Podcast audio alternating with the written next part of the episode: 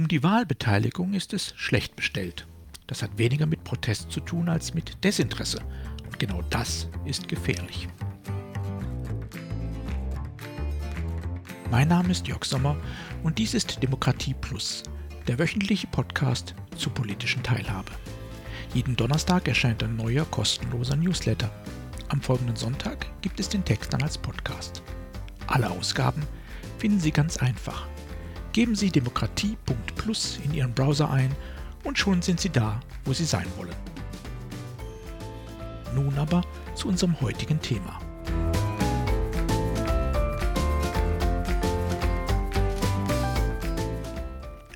Tingstens Gesetz.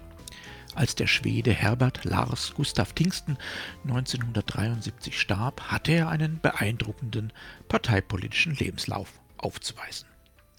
Als Jugendlicher war er ein strammer Konservativer, wandelte sich später zum Linksliberalen, um dann mit Ende 20 in die Sozialdemokratische Partei einzutreten. Tingsten gehörte dort zur radikalen marxistischen Fraktion innerhalb der Partei.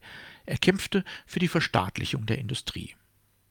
Dann wechselte er erneut die Meinung und verließ als glühender Anhänger der freien Marktwirtschaft 1945 die Partei.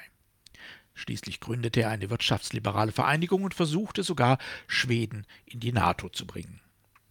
Herbert Tingsten wechselte im Lauf seines Lebens in recht kurzen Abständen seine politischen Überzeugungen. Gleichzeitig formulierte er als Wissenschaftler Hypothesen und gewann Erkenntnisse, die bis heute wirken. Er hat die moderne Wahlforschung geprägt wie nur wenige andere.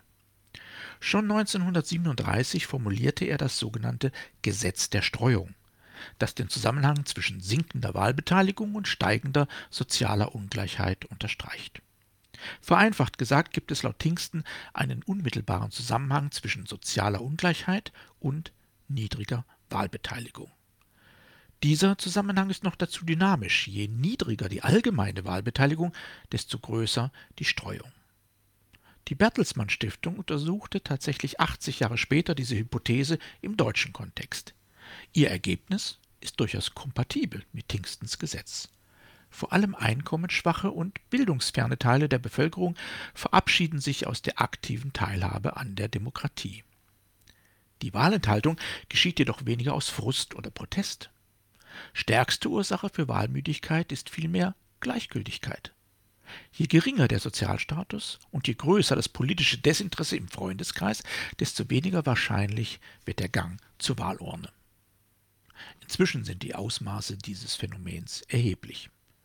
Demokratie im Sinne der Teilhabe an Wahlen findet heute nur noch für eine Minderheit unserer Bevölkerung statt. Von über 80 Millionen Menschen in Deutschland haben gerade mal rund 12 Millionen die Partei des aktuellen Bundeskanzlers gewählt. Mehr als 14 Millionen wahlberechtigte Menschen gaben dagegen ihre Stimme nicht ab. Bei Landtags- und Kommunalwahlen sind die Zahlen teils noch dramatischer, oft nimmt weniger als die Hälfte der Wahlberechtigten teil. Der Umgang mit dieser Entwicklung ist im politischen Raum unterschiedlich. Die Gewählten neigen dazu, die mangelnde Wahlbeteiligung für wenige Tage laut zu beklagen, haben sich damit aber im Prinzip arrangiert. Solange Wahlen zu Ergebnissen führen, die allgemein akzeptiert sind, passt es. Politische Aktivistinnen und Aktivisten bis hin zu Bewegungen, die unser politisches System vollständig ablehnen, neigen dazu, die Nichtwähler als Protestsignal zu interpretieren.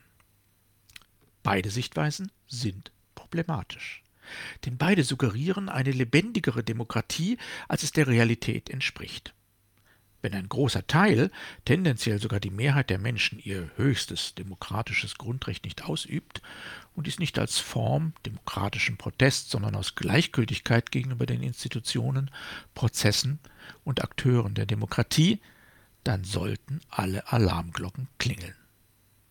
Demokratien haben immer Gegner, aber sie können von diesen nur dann zur Strecke gebracht werden, wenn die Menschen kein Interesse mehr an ihr haben.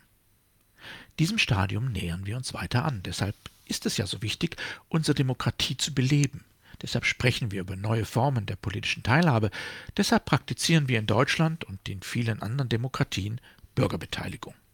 Das ist gut. Doch wir dürfen uns auch hier nichts schönreden, was nicht stattfindet. Denn Bürgerbeteiligung hat viele positive Effekte oder kann sie haben, wenn sie gut gemacht ist. Sie kann Vorhaben besser machen, Konflikte bearbeitbar, Akteure akzeptierter. Sie kann auch die Demokratie wieder beleben, sogar die Wahlbeteiligung heben. Dazu aber müssen wir nicht nur gut beteiligen, wir müssen auch die Richtigen beteiligen. In der Praxis werden häufig genau jene Milieus beteiligt, die ohnehin wählen und auch der Sozialstruktur der Gewählten auffallend ähnlich sind. Denn Beteiligung ist oft politisches Engagement. Und Engagement ist das Gegenteil von Desinteresse. Die Engagierten in Parlamenten, in Vereinen und anderen gesellschaftlichen Wirkungsfeldern sind leichter ansprechbar, trauen sich mehr zu, wollen mehr wirken. Sie zu beteiligen ist sinnvoll, die demokratiefördernde Wirkung aber überschaubar. Wer beteiligen will, um Demokratie zu stärken, muss die Desinteressierten beteiligen. Dazu aber braucht es andere Themen, nämlich jene, die sie betreffen, andere Formate, ohne systemische Vorteile für gebildete und rhetorisch Bewanderte, und auch andere Formen der Ansprache, aufsuchend statt abwartend. Tatsächlich gibt es hier durchaus positive Erfahrungen. Wir wissen, wie das geht. Wir praktizieren es nur zu wenig. Noch immer ist die Beteiligung in Deutschland überwiegend vorhabenbasiert. Öffentliche oder private Akteure wollen oder müssen gestalten, also beteiligen sie andere Akteure, um diese Gestaltung partizipativ zu begleiten. Dabei bleibt der ganze Prozess zwischen Beteiligenden und Beteiligten oft im selben Milieu. Im Sinne einer breiten Beteiligung wird teilweise versucht, gezielt auch beteiligungsferne Gruppen anzusprechen. Unsere Beteiligungskultur leistet hier einiges. Demokratieförderung zählt allerdings nicht zu ihren Prioritäten.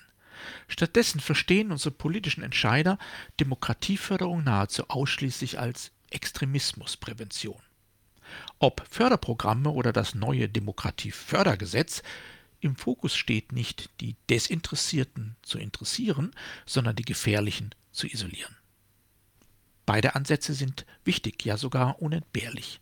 Aber beide sind nicht die Antwort auf die Gefährdung der Demokratie durch Desinteresse. Darüber denken wir gerade zu wenig nach. Es gibt spannende Projekte und gute Erfahrungen in der beteiligungsorientierten Demokratieförderung bei Kindern und Jugendlichen. Sie zeigen, was möglich wäre, wenn man es systematisch angehen würde.